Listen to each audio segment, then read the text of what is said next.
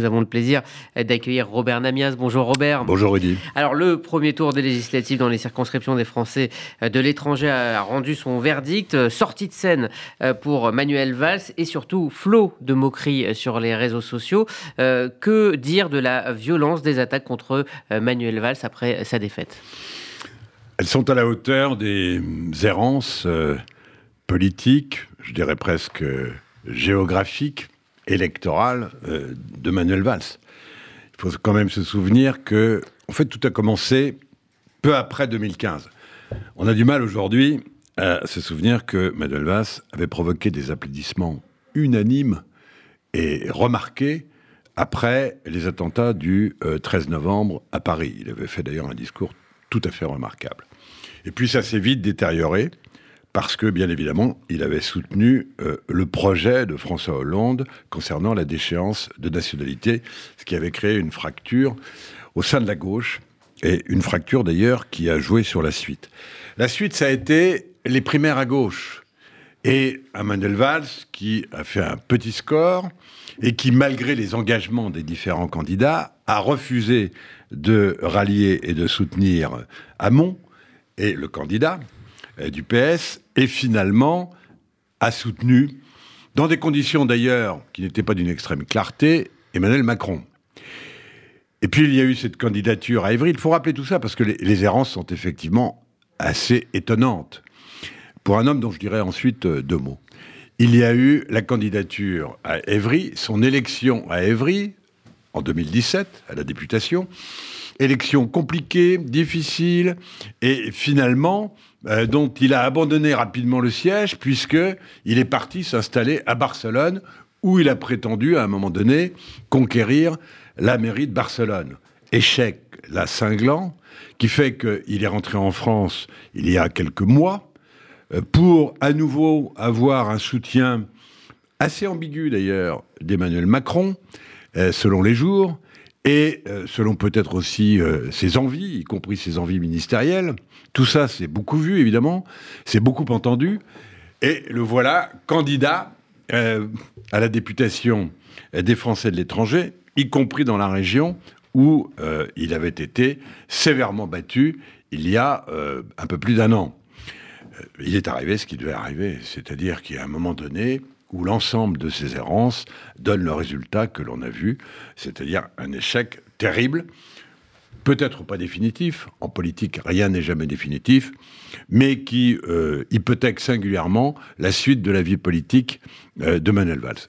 Et je dirais c'est dommage, je disais il y a l'instant, je voudrais dire un mot quand même de l'homme, c'est dommage parce que euh, Valls d'abord, c'était un homme de gauche. Et je ne sais pas aujourd'hui ce que ça veut dire, est-ce qu'on peut encore le qualifier, peu importe. Les gens de gauche, évidemment, le rejettent. Mais c'était un homme de gauche que moi, j'ai vu travailler aux côtés de Lionel Jospin pendant 5 ans, vous me direz, il y a déjà 20 euh, ans. Mais enfin, euh, c'était vraiment quelqu'un qui avait des convictions chevillées au corps et qui les a toujours, en particulier des valeurs fondamentales de la gauche, que sont la défense de la laïcité, c'est vraiment son cheval de bataille, et, au fond, lui estime que ce sont les autres à gauche qui se sont éloignés de ces valeurs, valeurs également dans la lutte contre le racisme et en particulier contre l'antisémitisme. Et là également, il estime que ce sont les autres, en particulier du côté des insoumis et de Mélenchon, qui, se rapprochant d'un islamo-gauchisme, finalement, se sont éloignés des valeurs de la gauche. Donc, moi, je ne tranche pas sur euh, qui est à gauche, qui n'est pas à gauche, etc. Je veux dire simplement que vous parliez de moqueries, c'était plus que des moqueries, c'était des insultes dégueulasses. Dégueulasses. Pour un homme qui a été Premier ministre quand même euh, pendant trois ans, qui s'est vraiment battu pour ses convictions et son pays, et simplement, eh bien, euh, c'est un humain avec ses contradictions, il a commis des erreurs, il le paye aujourd'hui. Alors, vous parliez euh, effectivement euh, de la France insoumise et de cette alliance, la, NUPES, euh, on le disait à l'instant, elle a le vent en poupe dans les sondages.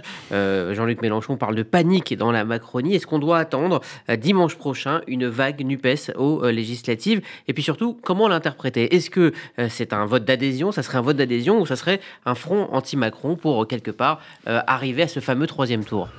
Je dirais les deux il y a incontestablement un désir de gauche, et c'est vrai que la gauche, de manière générale, euh, jusqu'à l'élection euh, d'il y a un mois et demi, où finalement elle a fait à peu près le score je veux dire, la totalité de la gauche, ceux qui sont aujourd'hui euh, dans NUPES, elle a fait à peu près le score qui est donné aujourd'hui à NUPES, à peu près, à un point près. Bon.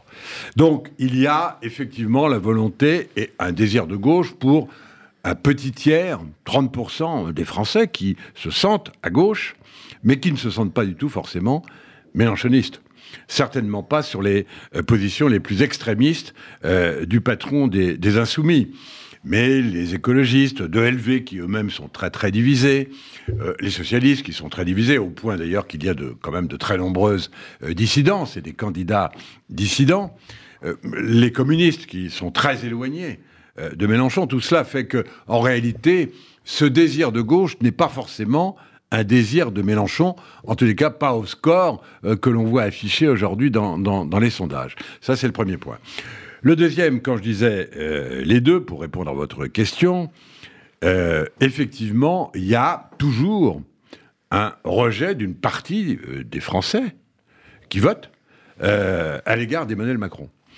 Simplement, la question est de savoir s'il ne va pas se reproduire ce qui s'est passé à la présidentielle. Et de ce point de vue-là, les sondages ne disent rien, car tout se passera entre les deux tours. Aujourd'hui, en effet, il peut apparaître comme assez possible, voire probable, que euh, Emmanuel Macron n'ait pas une majorité absolue à l'Assemblée nationale. La vérité, c'est que ça se jouera entre les deux tours, où là, effectivement, notamment dans l'affrontement, entre le candidat se réclamant euh, de la majorité présidentielle et le candidat se réclamant de NUPES ou le candidat se réclamant euh, du Rassemblement national, il y aura là une radicalisation des positions et un double rejet à l'égard à la fois de Mélenchon et de Macron, et on est bien incapable aujourd'hui de dire qui l'emportera. Alors, on a voulu aussi euh, s'arrêter pour euh, terminer euh, sur ce qu'on appelle communément un happening. C'était pendant Roland Garros, ça s'appelle Alizé. Elle s'est enchaînée donc au filet pour nous alerter sur l'état de la planète. Comment jugez-vous cette intervention et la manière dont elle a été, on va dire, reçue? Eh bien, je vais vous dire, aux grandes dames sans doute des amateurs de tennis et quand même du public très bourgeois et très typé euh, de Roland Garros, qui a vu le match euh, être interrompu quelques minutes euh, à peine, j'ai trouvé cette intervention d'abord assez sympathique. Après tout, c'est la vie aussi. Vraiment, bon, c'est un match de tennis, très bien. Est-ce que c'est l'endroit? bah, Si on veut faire passer des idées, dire des choses, à un moment donné, il faut choisir des endroits qui ne sont pas prévus pour ça. Bon. Euh, on, pourrait parler d'ailleurs dans un tout autre domaine, et on a vu depuis qui sont ces femmes, on pourrait parler des femmes, par exemple, qu'on a vilipendées, etc., parce que des seins nus, euh, aujourd'hui, vous pensez seins nus, et, mais dans des lieux, effectivement, euh, comme des églises, par exemple, etc., c'est extrêmement choquant. Mais elle disait beaucoup de choses, c'est essentiellement, et on l'a découvert tardivement pour ceux qui ne s'intéressent pas vraiment à ce phénomène, ce sont essentiellement des Russes et surtout des Ukrainiennes des Ukrainiennes. Et aujourd'hui, on découvre que finalement, ce cri d'alerte féministe euh, qui euh, a surgi euh, dans les manifestations de, pays comme le nôtre il y a 5-6 ans, est aujourd'hui un cri d'alerte pour la liberté. Et donc, moi, ces cris d'alerte-là, je les entends. Et la jeune fille qui s'est enchaînée au, au, filet de Roland Garros pendant quelques instants, elle dit des choses. Et surtout, son geste dit beaucoup de choses. Et je dis qu'il faut surtout ne pas le prendre à la légère. Je ne sais pas quel âge elle a, mais enfin, elle a autour de, 25 ans. On voit bien qu'il y a une génération, mais une génération qui, euh, politiquement d'ailleurs, dit-on, ne vote pas. D'abord, soit parce qu'elle est même trop jeune pour cela, parce que les plus jeunes, les moins de 18 ans, s'intéressent beaucoup à l'écologie. C'est même euh, essentiellement leur point d'accroche et, d'entrée euh, dans la réflexion politique. Et puis, euh, il y a les 18-25 ans. Mais disons qu'aujourd'hui, entre 15 ans et 30 ans, 35 ans, je pense que l'écologie, la réflexion sur l'écologie, les choix qu'il va falloir faire, sont devenus absolument prioritaires. Et ce serait une grave erreur des politiques et de la nomenclatura politique, y compris euh, à gauche, etc., de penser qu'on pourra faire l'économie d'un euh, rassemblement, d'une réflexion qui, à l'avenir, finalement débouche sur un grand parti social-démocrate écologiste. Vous parliez de Mélenchon tout à l'heure, on verra quel est l'avenir euh, des insoumis. Ce qui est sûr, quand on disait qu'il y avait un désir de gauche, c'est que si la gauche doit ressurgir pour redevenir une gauche gouvernementale, c'est dans cette orientation-là, récupérant une partie de la jeunesse d'ailleurs, exprimée par cette jeune fille entre autres, euh, qu'elle pourra reprendre les rênes du gouvernement.